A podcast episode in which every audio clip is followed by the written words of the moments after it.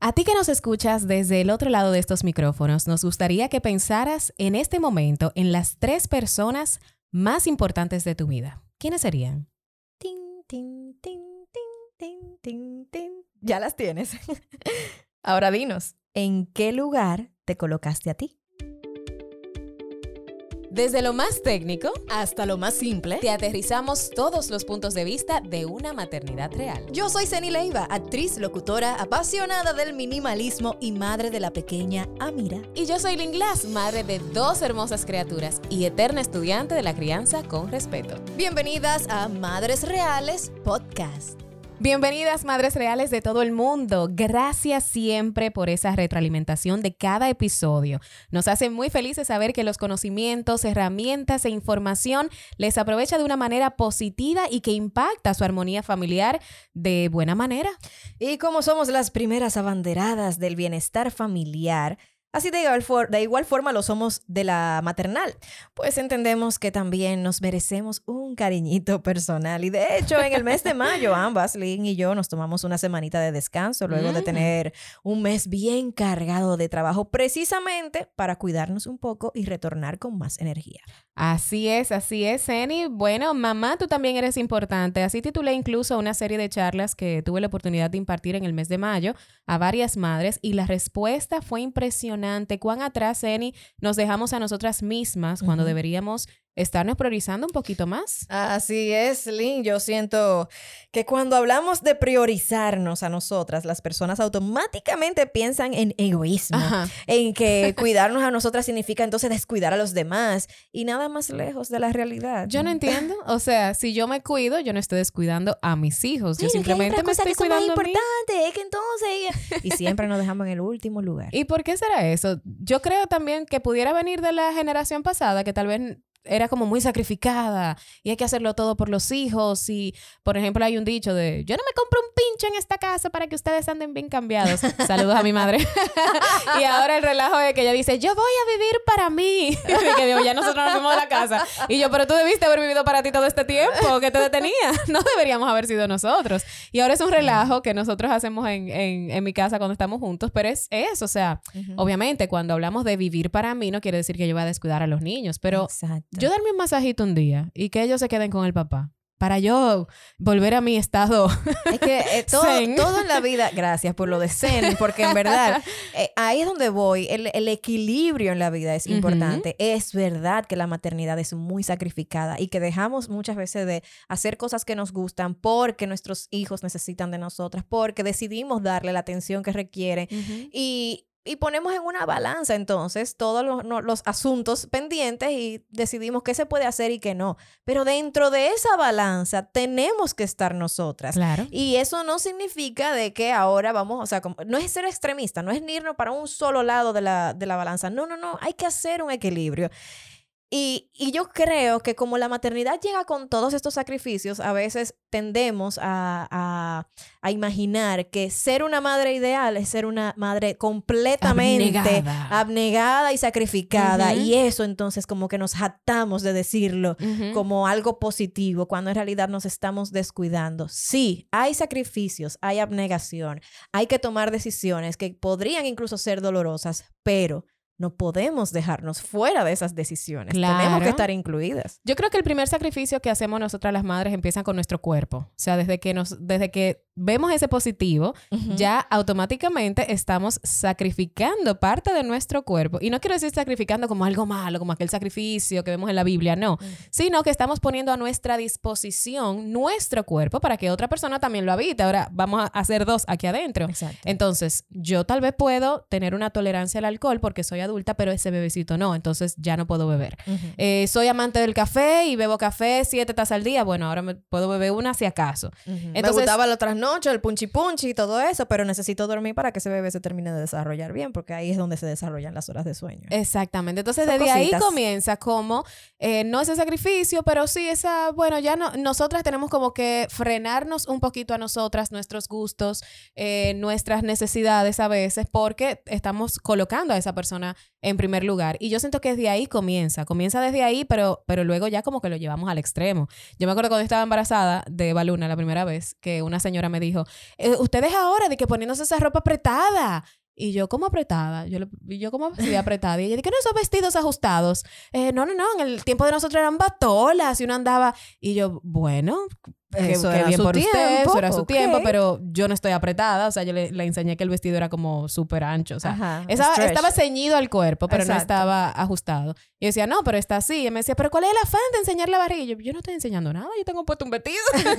Entonces, como que también está esa Ay, tú otra... sabes que me han llegado comentarios así. y Cuando Sí. salgo como fotos en, en traje de baño donde estoy luciendo orgullosamente mi barriga, Ajá. hay llegado comentarios de que este afán de querer mostrar la barriga y, y me lo, o sea, como que me quedo pensando, no entiendo el Ah, ajá, yo- sentido, no, no logro entender cuál es la lógica detrás de esto, qué es lo que está pasando. Pero sí, la, o sea, el bikini no está censurado. O sea, las mujeres se pueden poner bikini desde, desde que le das su gana, Ajá. ¿verdad? ¿Y por qué yo no me lo pondría con mi barriga? O sea, ¿qué tiene mi barriga en ese momento? De hecho, para mí esta se ve más linda porque es el único momento que yo me puedo poner mi bikini y no me es tengo que una sumir. panza justificada. Exacto. Me puedo poner cosas ajustadas sin tener que sumirme, ponerme una faja. O sea, que hasta lindo me lo encuentro. Pero yo creo que empieza por ahí y luego cuando en el posparto tenemos que eh, quitarnos como del mundo, tenemos como que retirarnos del mundo, porque obviamente en el posparto, esos primeros días, tenemos que dar el todo por el todo por nuestro bebé, que no dormimos, que la lactancia. Entonces, pareciera que esa rutinita de poner al bebé primero, como que se extiende por el paso de, del tiempo. Uno Creo- se siente culpable cuando tiene la oportunidad de desapegarse un poco y de, de hacer otra vez un poco de la vida de uno.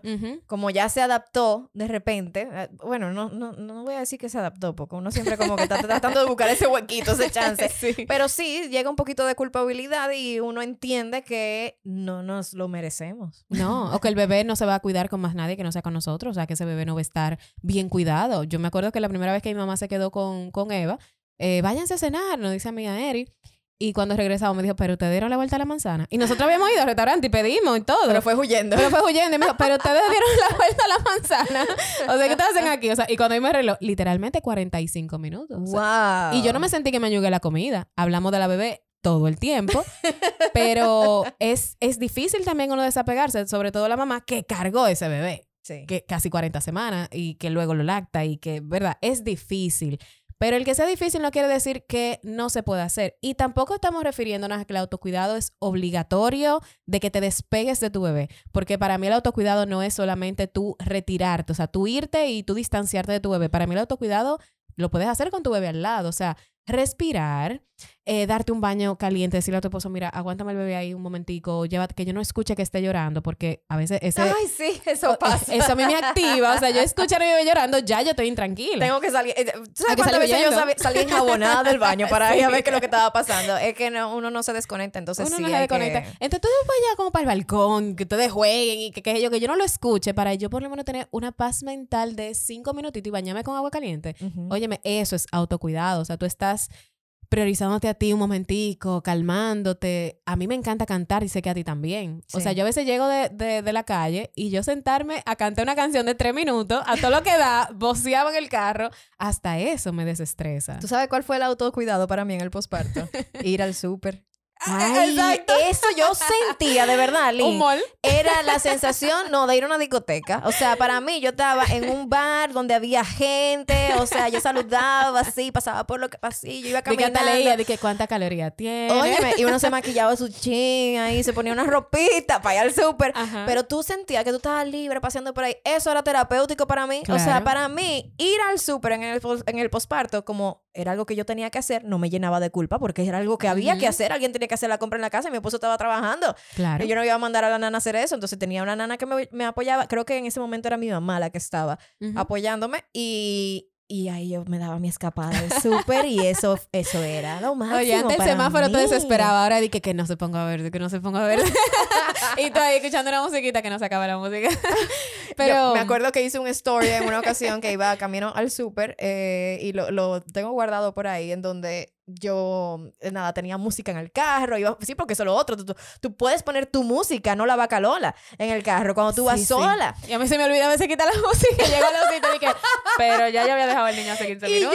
yo te- subo mi story ahí feliz eh, con música, no sé si era eh, eh, eh, Maluma o qué sé yo. Y digo, señores, yo amo a mi hija, pero qué feliz se siente estar en la calle. O sea, era, fue, e- era terapéutico, sí, claro. Mira, eh, algo incluso que coloqué en redes sociales en días pasados fue la siguiente reflexión y, y me gustaría que si estás del otro lado también hagas una como hicimos al principio. Y es que te imagines que estás sosteniendo un vaso de agua. Estás sosteniendo el vaso de agua. Ahora imagínate que lo sostienes por un minuto. Ah, sí, No hay un problema, ¿verdad? O sea, Ujú. un minuto, tú puedes aguantar un minuto. claro. Pero, ¿y si lo sostienes por una hora, qué pasa? El mismo vaso de agua. Ya, ya no pesa igual, ya, Ya, más, más- más pesadito. ¿Eh?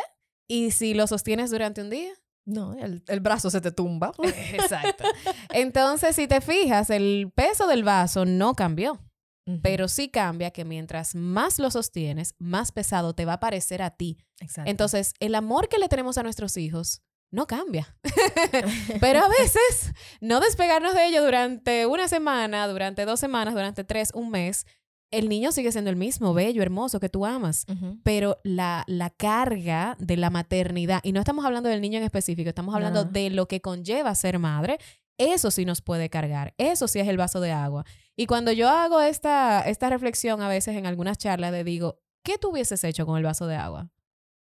Tú tienes el vaso de agua, por ejemplo, y te digo, ¿qué, y, y qué tú haces con el vaso de agua? Lo pongo en otro lugar. Tú lo Lo sueltas. suelto un O rato. tú pides ayuda y le dices al esposo, mira, agárramelo ahí un momentico el vaso de agua. Pero a veces no se nos ocurre. A veces sí tenemos esa capa de mujer maravilla de yo tengo que cargar este vaso de agua. Yo soy la única que lo sabe cargar bien. Y este vaso de agua es mi responsabilidad. Yo no lo puedo delegar porque si no se cae, se rompe y se bota el agua.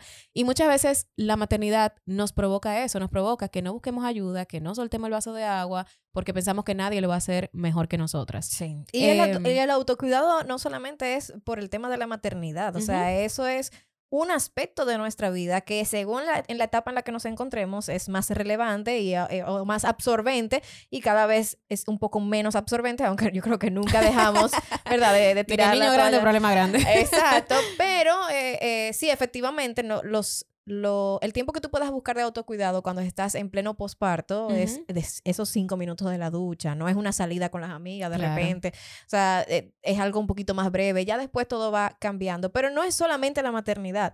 Hubo una, hace ya un tiempo, un posteo que, que subí referi- refiriéndome a ese a esa respiración que es tan necesaria cuando llegamos de la calle, cuando llegamos de nuestra de trabajo, de diligencias, de lo que sea que estemos haciendo y vamos a entrar a nuestro hogar. A veces entramos también con toda la carga que, que llevamos del día entero y arremetemos en contra de nuestros hijos, de nuestro esposo, de quien sea que nos ponga la mano en ese momento. Ya estamos desesperadas. Entonces.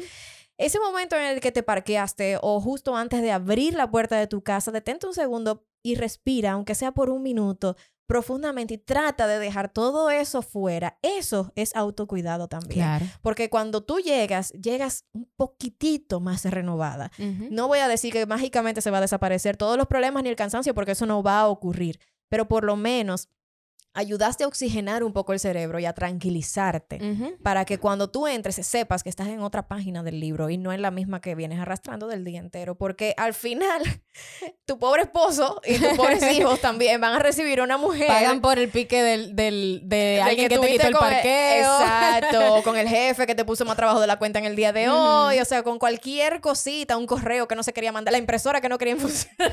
Y el hijo y el esposo que vienen, ¡ay, llegó mami! Y tú, "Ay, quítate ir para el baño. Entonces, si no estamos bien, los demás no van a sentirse tampoco bien con nosotros, ni vamos a tratarlos como se merecen cuando ellos no son los culpables de lo que podamos estar pasando. Así es. Cuídense, tenemos que autocuidarnos, que Ujú. autoquerernos y tomarnos ese espacio que, aunque le quieras llamar egoísmo, sí es necesario. Sí, es en Su, en necesario. su dosis eh, correcta. Claro, por ejemplo, no, te- no estamos diciendo, por ejemplo, que tú llegues a la casa y no juegues con los niños porque te quiere dar el baño caliente, pero tú puedes jugar cinco minutos en vez de diez y los otros cinco irte a bañar y irte a respirar o hacer cualquier otra actividad. Algo también de lo cual no se habla mucho y que tiene mucho que ver con esa carga que de la maternidad de la cual hablamos es acerca de la carga mental. Hay veces que pensamos que la maternidad simplemente lleva a los niños al colegio, preparar el, el desayuno, preparar la comida, la cena, lo que sea, pero también hay otra carga adicional que nosotras las madres tenemos, que es esa carga de las cositas que otra gente no ve que nosotros estamos haciendo, pero le estamos haciendo. Por ejemplo, viene un cumpleaños de los niños. Eh, La gente llega nítida ese cumpleaños, mira. Y, y mira qué fecha es. Ah, tal día. Ah, perfecto, yo llego, no hay ningún problema. Pero para tú llegar a ese cumpleaños, hubo que planificar, que el niño, que comprar, que ad- adornar, que la decoración. Y usualmente de eso se encarga la mamá. Ujú, Sí. Nosotros nos vamos de fin de semana, por ejemplo, eh, con los niños. Y, y qué bueno que hayan ahora padres que se encarguen que ayuden. Que, que no que ayuden, Sí. que ejerzan su, paternidad, ¿verdad? Son Porque es lo que le toca. proactivos, claro. Son más proactivos, pero nosotras las madres somos las que usualmente estamos pendientes, ay, que, que los pañales eh, de agua, que hay que comprarlo, que las sí, medicinas, que la ropa que hay que llevarse, No, que el papá pantecitos. Ay, hay que comprarlo todo allá donde lleguemos. Entonces, esa carga de esas cositas, señores, la casa, lo que conlleva tener una casa. O señores, si nosotros dejamos a los hombres, se mueren la matica. Entonces, eh, tú ves, te echarle agua a una mata, a veces es responsabilidad de nosotros. Tenemos esperanza de que eventualmente muchas de esas cosas vayan, Sí, cambiando, cambiando. Sobre todo si ambos están trabajando, porque si es uno el que está trabajando, pues el otro obviamente tiene que, eh, Claro. independientemente de que sea el hombre o la mujer, el otro entonces se encarga más de esos asuntos de casa. Pero si los dos están trabajando, los dos también tienen que compartirse esa responsabilidad de la Claro, casa. pero a veces no somos, somos nosotras las que no nos damos cuenta que estamos cargadas de este tipo de cosas y por eso no las delegamos. no pedimos ayuda. No pedimos ayuda. Entonces, si tú tienes que armar el cumpleaños, dile a tu esposo, mira, yo me voy a encargar de esto, porque hay muchas cosas que son como chulería que nosotros queremos hacer. Sí. Pero mira, el lugar hay que ir tal día y hay que hacer un depósito. Mira, eh, hay que buscar una cosa, el bicocho, tal fecha, tal hora, que sé yo. O sea, delega algunas cosas que a ti te carguen menos. Las citas médicas, señores. Yo estoy ahora que abrí un calendario con el esposo y le pongo, mira, la entrega de nota, que la cita médica, que la que sé yo qué cosa, que la clase virtual. eh, Hay que ponerlo todo ahí. Porque eh, eh, hay algo que pasa. No sé si tú leíste el libro Las mujeres son de Venus, de Marte. No lo he leído, pero ya he escuchado bastante. de- Una de las cosas es, señores, que nosotras las mujeres tenemos la capacidad de comparmentalizar. O sea, imagínense ustedes que el cerebro de una mujer tiene muchas cajitas y mucho gaveterito, y mucha gaveta diferente, donde nosotros podemos separar algo del trabajo con un pique con la amiga, con algo de los niños, con un fin de semana. O sea, nosotros tenemos esa capacidad. O sea, nuestro cerebro lo puede hacer. El de un hombre no tanto. Está configurado diferente. Ellos meten todo en la misma caja.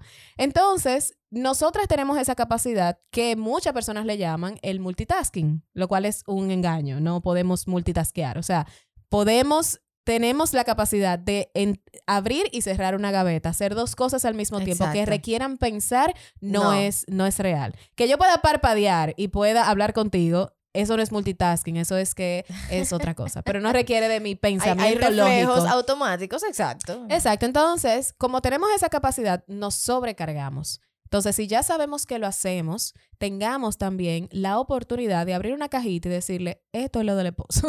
Sí. esto es lo que le va a tocar a él. Y de delegar y de quitarnos esa capa de que nosotras somos las que podemos agarrar el vaso, eh, plantar el vaso. Hay veces que sí, que hay otras personas dispuestas a ayudarnos, pero también nos toca a nosotras eh, pedir ayuda o Y eso también es autocuidado. Claro, no, no se tra- no hay que ir a un spa para cuidarse. Hay que, exacto, tomar la decisión de soltar y, y aprender también a decir que no a muchas cosas. ay, poner límites. por poner favor. límites, ponernos límites a nosotras mismas, porque esa misma capa de superheroína que tenemos, y supermamá, y superesposa, y superamiga, y superhija, y Y super súper todo, emprendedora, como me pasó y en mayo. superemprendedora, eh, no, señores, eso no funciona. Tenemos que ser conscientes de que por más que eh, el mundo ahora mismo esté promoviendo a personas que son casi súper poderosas, porque lo pueden hacer tú y tú puedes hacerlo, porque tú puedes lograrlo y que nada más tienes que organizarte y que...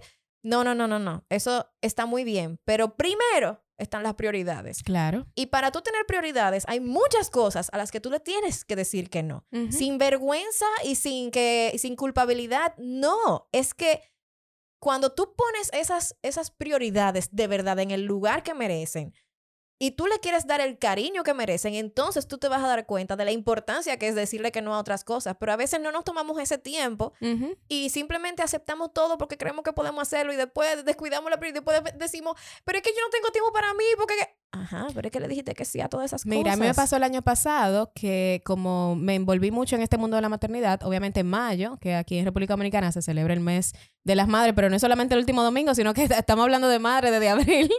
Eh, bueno, ustedes saben que Zen y yo hacemos el evento de Madres Real Stocks, o sea, este año veníamos trabajando desde el año pasado, desde octubre, armando Sí. toda la plataforma digital. Pero el año pasado yo me cargué mucho en el mes de mayo, como estábamos con todo el tema digital, pues muchos webinars, muchas cosas, y encima de todo estaba en un posparto, estábamos en el evento. Y este año me imaginé que la cosa venía por el mismo camino. Ya eh, desde abril comencé y desde marzo, de hecho, muchas empresas a solicitarme charlas y lives y encuentros y tal.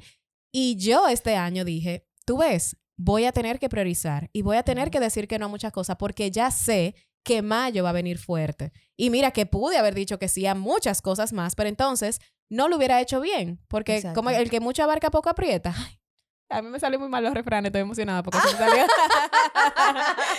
Silvia estaría muy orgullosa de mí. Eh, pero dije, no, voy a tener que priorizar y poner una cosa cada día, porque antes yo ponía hasta tres y cuatro, pero ni siquiera me daba tiempo de prepararme para esas tres o cuatro. O sea, Sí. no podía poner todo mi empeño en hacer una sola cosa bien. Entonces, este año, algo de parte de mi autocuidado fue, óyeme, no todo el dinero se puede ganar, me encantaría, pero no todo se puede y voy a tener que decir que no a algunas cosas. Y lo dije y fui asertiva. Y a veces nos cuesta decir que no, porque, ay, la otra persona se va a sentir mal, Eh, ay, no me ajá. van a volver a llamar, eh, ay, mira, le estoy quedando mal a esta marca, pero no, es que yo prefiero decirte que no, a hacerte un mal trabajo. Y créeme, a veces uno se vuelve más demandante cuando dice que no. Dice, oh, pero esta muchacha se cotiza. Oh, pero... Y te tienen ahí entonces en otro pedestal. Mira, algo importante de las herramientas de autocuidado para ustedes madres que tal vez, tal vez en este momento digan, wow, sí, pero no sé exactamente qué hacer de todo lo que me están diciendo, sí. porque tal vez respirar no es lo tuyo, meditar no es lo tuyo, pero lo primero para mí es identificar cuál tipo de autocuidado es el que necesitas. Hay madres que se cargan mucho de manera física, entonces Sí. tal vez necesite un autocuidado que también vaya en la línea de lo que les está cargando. Por ejemplo, si eres una madre que constantemente está en la casa jugando con los niños de manera física, tal vez tú sí necesitas un masaje. Sí. Eh, tal vez tú sí necesitas como un tiempito fuera de que otra gente se quede con los niños y tú te vayas a hacer algo. eh, Alguna terapia física, algún eh, ejercicio de relajación muscular. Que te ayude. Luego están eh, el autocuidado emocional, eh, ese del que estábamos hablando, decir que no, eso, o sea, decir que no cuando tu vaso está muy lleno, decirle que no a noticias negativas. Tú sabes, al- y este fue un tip de Ceni. Hermana, dejen de seguir esa cuenta de redes sociales que, de noticias Claro feas, eh, negativas. A mí me carga mucho eso. Después de ser mamá, uno Totalmente. tiene como una sensibilidad más flor de piel. Te voy a, te voy a chequear, porque tú estás siguiendo mucha gente todavía. Ah, ok, sí, Ceni tiene que hacerme otra limpieza. Cuidar tu círculo cercano. A veces nos, nos juntamos mucho con personas que se viven quejando, que son victimistas, eh, que se la pasan hablando de, de todo lo malo que está sucediendo en el mundo. A veces hay que darle un falo a un par de gente o tenerle a un bracito de distancia porque te están cargando a ti emocionalmente de forma negativa. Entonces también... Y piensa en eso también en cuanto a tus amistades reales de contacto, porque no solamente es lo que tú sigues en las redes sociales, las personas que tú aceptas tener cerca Claro. de ti, hay que ponerles límites también a esas personas que en realidad te están haciendo daño. Entonces, identifícalas y una vez más, haces esa lista de prioridades en donde tú pongas cuáles son las personas que incluso, quizás hasta por confianza, son las que menos tú visitas porque dicen, no, ella me entiende que yo estoy ocupada y realmente son las amistades que más tú tienes que cuidar. Entonces, Ujú. ponlas en primer lugar y empieza a dedicarle tiempo a esas personas que cuando tú ocupes el tiempo con las que de verdad merecen la pena, las demás se van a ir quedando atrás porque cuando te llamen para juntarse, Así dice, ay, no, que yo tengo un compromiso con fulano. Y ahí salió el no automático sin sentirte culpable. Pero Así sí, es. hay que empezar a poner las prioridades de las cosas que te producen bienestar y que te dan felicidad. No, tú no tienes que sacrificarte por nadie más que por tus hijos. Y, esos sacrificios sí valen la pena, pero Claro. por otras personas que no aportan realmente nada en tu vida, eh, haz una evaluación de eso. Así es, así es. Aceptar las emociones que nos rodean, hemos hablado de eso. Orar, meditar, escribir. Cuida tus emociones. Cuidarte es importante, pero cuidar las emociones, las que entran y salen de nuestra vida, es algo impresionante. A mí particularmente, eh, una de las herramientas de- autocuidado que más utilizo es la mental slash intelectual. Yo me siento bien cuando leo. Ustedes lo saben, yo soy una nerd. Yo me siento bien cuando estudio. O sea, yo a veces le digo a mi esposo, quédate con los niños un momentico y déjame estudiar un chin. Qué y dame una hora para estudiar. O sea, a mí me gusta y me relaja. Pero yo sé que la mente de todo el mundo no funciona así. Hay personas que dicen, mira, yo necesito un vinito. Yo necesito un vinito, yo necesito sentarme en el balcón a mirar para el techo. A mí me da ansiedad mirar para el techo, porque entonces yo comienzo a pensar muchas cosas. entonces, identifica cuál es tu herramienta de autocuidado, porque de repente te pasa como una amiga, que le regalamos un certificado, deciré, te quiero y te adoro. Le regalamos un certificado para ir a un spa y ella nos dicen, ¿y ustedes se encuentran eso relajante? Y nosotras, vieja, eso fue lo más, pero del mundo no te envolvieron como unas cosas de chocolate. Y ella, vieja, yo estaba ahí. Dije, Dios mío, ¿cuándo me van a quitar esto? O sea, de verdad. ¿Y por qué nadie viene? ¿Y por qué me dejaron sola? Y me dejaron sola muchísimo tiempo. Y yo, no, no te dejaron sola, te estaban dejando para que tú Un descansaras, espacio, como un espacio. Y dije, eso fue súper incómodo. O sea, yo estaba cubierta de chocolate, con unas matas rarísimas arriba. O sea, no, no me vuelvan a hacer eso. Y nosotros, ¿cómo así? Hay personas que no les gusta. Sí, hay Entonces, que identificar qué, eh, qué es lo que les gusta. Hay que sincerarse con uno mismo Claro. también y no llevarse de lo que ven en las redes sociales que te dicen esto es lo correcto Ajá, vete para, para ti". el salón y tal vez tú ese, esa mí no me gusta blower, salón. A ti no te gusta. No. Entonces, para ti eso no es autocuidado. A es mí, una a mí me han ofrecido una no sé intercambio de salones y yo, mira, yo te agradezco de verdad, pero es que a mí no, no o sea, que no, es que voy a ir un día y después no voy a volver. Exacto. y no Entonces, porque lo hagan mal, es que no, no forma parte de mí. Para ti eso es una tortura. Una, eso no es un, un- una herramienta a ti que te relaje. No, no, no. Está también el social, que es eh, el que nosotros nos encanta, que es el desahogo entre amigas, el salir a darte unas copitas, el conectar con viejos amigos, como tú decías ahorita, Sí. de repente llamar a esos amigos del colegio, rememorar momentos, sentarte a hablar de la universidad, ay, mira, profesor, o sea, ese contacto social, que ahora por el COVID está un poco restringido, lo sabemos, Sí, claro. pero, pero está muchísimas herramientas. Nosotros el otro día hicimos un Zoom party, eh, mi esposo y yo, con tres parejas más, Qué compramos... triste, pero ok. Sí, es verdad. Y compramos una caja de esas que vienen como con los instrumentos, o sea, la- las cosas que tú vas a cocinar, ya todo picado. Ok, y nos pusimos las cuatro parejas a cocinar juntos por Zoom. Ah, y a hablar qué disparate, y a beber un vinito, y a comer juntos por Zoom, porque no hay de otra. Pero Wow. conectamos, que no fue por WhatsApp, que no fue, tú sabes, conectamos por ahí. Pero si tú te puedes unir a un club de lectura, clases de pintura, de baile, algo que te haga conectar con personas nuevas incluso, si eres una persona que eres súper así, como que te gusta hacer networking y que conocer a otra gente y hablar, te guste, como a mí, que me encanta, eso también es una herramienta de autocuidado. Entonces, identifica cuál es la que más te va a ti y cuál es la que más tú estás necesitando en este momento. Y si en ese, y si eres todo lo contrario, porque hay personas que el autocuidado es precisamente no juntarse con nadie y poder tener ese momento Claro. a solas. Eh, lidiar con la soledad también es algo que no todo el mundo sabe hacerlo, no a todo el mundo le gusta, pero a quienes sí hay veces que les cuesta porque se llenan demasiado de compromisos. Ujú. Saca entonces ese tiempo que es para ti. Para, ya sea para caminar solo en el parque o tú sabes que voy a manejar. Claro. Hay veces que salir a manejar tú solo por la carretera y, y devolverte, aunque no vayas a ningún, el, el vuelo sin destino. Eso mismo, el, el, el viaje. Mucha gente lo criticó, pero La- pues sí, pero lo están haciendo. Está bien, lo ok. hacen. Eh, yo no lo haría, pero... eh, yo no lo haría porque me gusta volar, me da ansiedad. pero si tú eres de esas personas que les gusta tener ese momento eh, a solas, entonces también. Claro. Es, es la otra cara de la, moneda- de, de la moneda. El que le gusta socializar, el que le gusta tener su momento Claro, solo. mira para el techo. Si para O usted tener- es chulo, hágalo. o tener ese equilibrio de ambos momentos. O sea, en esta semana yo voy a sacar un día para tener una conversación con una amiga que hace tiempo que no veo por media hora. Yo necesito esa media hora para dedicárselo a mi amiga.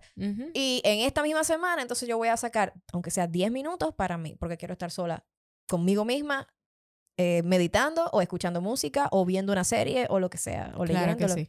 Y recuerda que si todo esto que estás escuchando, todavía tú dices, es que yo necesito algo más allá, y entiendes que hay algo en tu vida que te está provocando, que tú no conectes con nada, que tú no te sientas cuidada, que tú necesites hablar con un profesional, también somos abanderadas de que el autocuidado, eh, visitando a un profesional para hablar de cosas, tal vez sanar tu niño interior, hablar del pasado, resolver eh, asuntos irresueltos de tu vida, si todo eso para ti también eh, es importante y es algo que tú entiendas que, tienes- que tienes que hacer, también eso es autocuidado. A veces dejarse de comprar una blusita, un vestidito que está de moda por pagar una consulta psicológica, eso también es autocuidado. Porque si tú estás bien, como tú dijiste ahorita, Ceni, el resto de la casa va a estar bien y tú vas a ver cómo tus relaciones con los demás, con tu esposo, con tu casa, todo va a comenzar a mejorar y va a comenzar como a, ah, como a, A tener más fluidez.